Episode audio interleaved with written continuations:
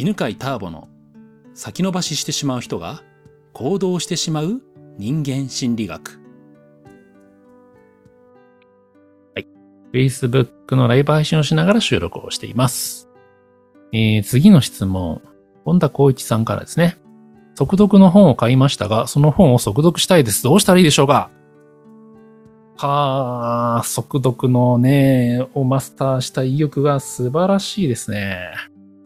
で、その本をね、速読したいというね、またさらに速読した意欲が素晴らしいですね。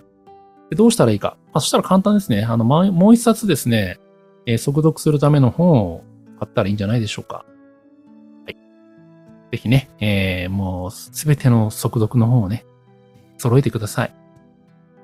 はい。じゃあ次の質問行きましょう。えー、これお名前読んでいいのかな？下の名前読んどこうかな？ケンタさんですね。あ、これいい。婚活でいろんな出会いの場に行ったり、マッチングアプリを使ったりしてますが、頑張ってますね。相手が見つかりません。うーん。このね、悩みね、ちょっとね、共感できるんだよね。意外と、そう、結婚相手見つけようと思って本当見つからなかったんで、うん。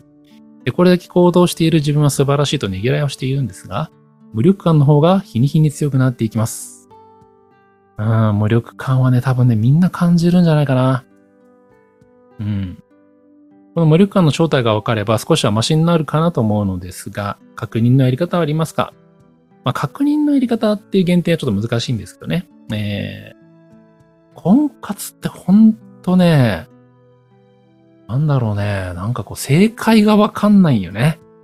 例えば受験だとさ、定期的に模試があって、で、模擬試験で、ね、何点以上取れば、なんか偏差値何点以上取ったらば、大学の合格率がね、うん、ある程度、ね、わかるっていう物差しがあるよね。あの、目指せばいいゴールもはっきりするじゃん。でもさ、婚活ってさ、一人なんだよね。たった一人のさ、パートナー見つけたらいいんだけど、でもそれがなかなか見つかんないんだよね。うん。で、まあそのね、えー、ケンタさんの質問をね、まあ方法じゃなくて、ね、どちらかというと無力感っていう話ですよね。うん。うーんと、ちょっと思い出すとですね、どんな無力感感じていたかというと、えー、そうね、そうね、うん。あ、まあ、やっぱちょっと方法の話からさせてくださいね。えー自分がやった方法はね、20は、29かくらいから始めたんですけど、やっぱね、ビジネスずっと頑張りすぎちゃってたんでね、あの、そういう、こう、なんていうのかな、うん、起業家以外の人材、人たちとの接点がどんどんなくなっちゃったんですよ。で、えー、どうしたらいいかなと思っていて、で、まあ、途方に暮れてたんですけど、頭切り替えて、あ、そうだ。ビジネスと同じように考えたらいいんだと思ったんですよね。で、あの、マーケティングのね、えー、まあまあ知識がありましたんで、マーケティング的にパートナーを見つけてみようと思って。で、うんと、マーケティングのね、基本ってたくさん集めて、で、そこから自分で登ってきてもらうっていうのが大事なんですよ。どういうことかっていうと、えーたくさんの人に、まあ、例えばね、うんと、じゃあセンターピースならセンターピースというものを知ってもらって、で、知ったら次に、えーもっと詳しい内容こうですよっていうふうに、えー情報をね、えー提供するんですよね。で、それを、まあ、吟味してもらって集まった人に。で、もっと興味がある人は次の段階に来てもらうんですよ。で、最終的に、えーまあ、本当に興味がありますっていう人に、じゃあ受けたいですか？って手を挙げてもらうっていうのが一番いい方法なんですよね。だから多く集めて、えーだんだんこう、先に進んでもらうっていうのが、マーケティングのまあ基本の考え方なんですよ。だから、婚活でもそれやろうと思ってね、えっ、とね、たくさんまず集めようと思ったんですよね。で、たくさん集めようと思ってね。んで、どうやったら集まるかなって。だから自分が商品だから、うんと、自分の商品の良さを、まあ、説明したらいいわけですよね。うん。で、その商品の良さっていうのはね、ねよくあの、やっちゃうのが、売り手がね、売り手側が、この商品こんなすごいんですよっていうのって、実はお客さんに響かないことよくあるわけですよ。センターピースで言えばね、センターピースを作った犬飼ターボから見たセンターピースの良さっていうのがあって、それを言ってもね、響かないのね。うん。例えばね、それはね、すごい再現性があるんですよとかね。それはね、まあいろんなこう論理的にね、整合性がちゃんと取れてるんですよとか。あの、全体として見てね、美しいね、構造になってるんですよとか。そんなのね、どうでもいいじゃない？受ける人にとっては。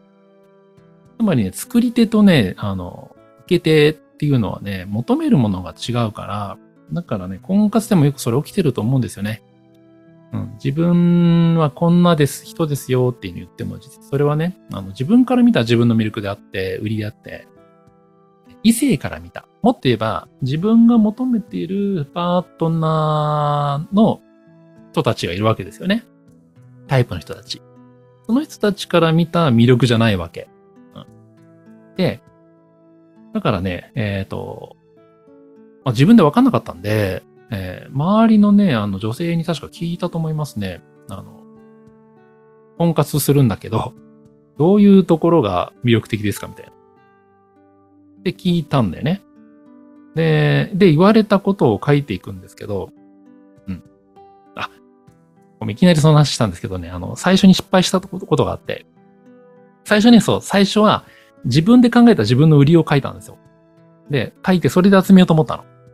それがね、あーやっぱりね、あの、経営者で成功してるのが一番売りになるのかなと思ってね。で、それで、あの、そう活動しようと思ったんですよ。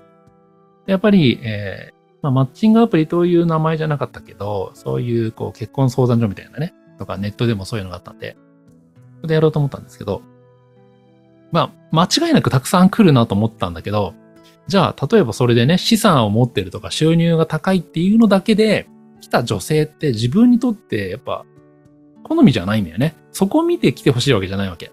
どちらかといえば、無一文になっても応援してくれるような、一緒に歩んでくれるような人が良かったんだよね。うん。で、あ、いけないいけないと。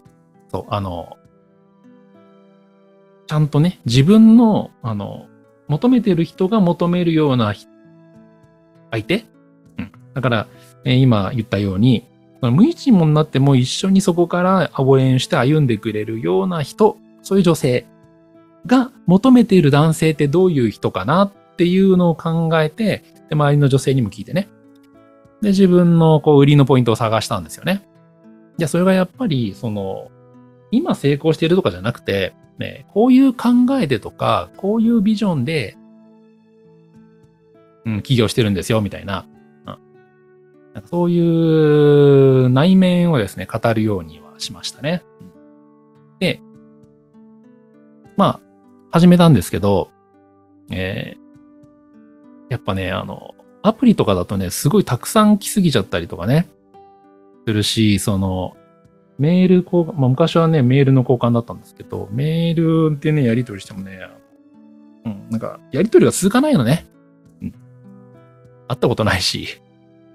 で、そこでね、その、なんか、毎日のそのメールのやり取りが意味あんのかなとか思ってね。そこで無力感を感じましたね。で、えやっとね、お会いしたとしても、やっぱこう相性が合わなくてね、2回目のデートっていうのにね、繋がんないとかでね。そこでなんかすごい疲れた感じがしたんですよね。うん。まあ、つまり、えー、ケンダさんの質問にあります、無力感が日に日に強くなっていくっていうのは、こう、たどり着けてない、たどり着けてる実感がないってとこがない、あるんじゃないかなと思うんですよね。これを続けて、本当に、相手がいつか見つかるのかっていう確信がない。その確信がない行動を続けていることが無力感の正体かなと思います。で、じゃあどうしたらいいかなんですけど、さっきも言ったようにね、あの、大学の受験と違うんでね、たった一人の相手を探すから、だから、こう、こう階段がないんだよね。で、これをね、やってみたらいいと思います。えーいろんな人に、パートナーに出会った話を聞いておく。でそうするとですね、みんなね、なんかポッと出会うんだよね。ほんと。ポッと出会う。なんか予兆があったとかあんまなくて、マーケティングみたいにね、100人集めました。次に来てくれたのは10人です。その相手にこんなアプローチをしたら3人残りましたみたいな、その数字で測れるものじゃなくて、なんか全然なんか、ピンとこない人だし、なん、なんていうのかな、なんのこう、会話も盛り上がんないんだけど、ある日突然出会った人が、なんかめっちゃ楽しくて、あ、この人と多分ずっといるんだなっていうような人と出会うんだよね。って言われてた、俺も。うん。結婚相手見つかんないんですよねっていうのをね、えー、年上のですね、あの、女性のね、もう結婚してる女性に言ったらば、出会いますよ、みたいな。必ず出会うんですよ、みたいな。言ってたんで、まあ、その言葉を信じていたらですね、本当に出会いましたので、えー、ポッと出会います。ある日、ポッと出会います。だから活動をぜひやめないでね、えー、地道にやってください。で、もう一つね、自分のやっぱり魅力を伝えるとかね、あと、そうそう、どんな未来、どんな人生を歩みたいかとかね、それを考えておくこというのは大事大事じゃないかなと思います。神々になりましたけど。え、健太さん、頑張ってください。はい。では、えー、今回のお話はこれからいにしましょうかね。ではまた次の収録でお会いしましょう。ありがとうございます。この番組は犬飼ターボ、ナビゲーター竹岡義信でお送りしました。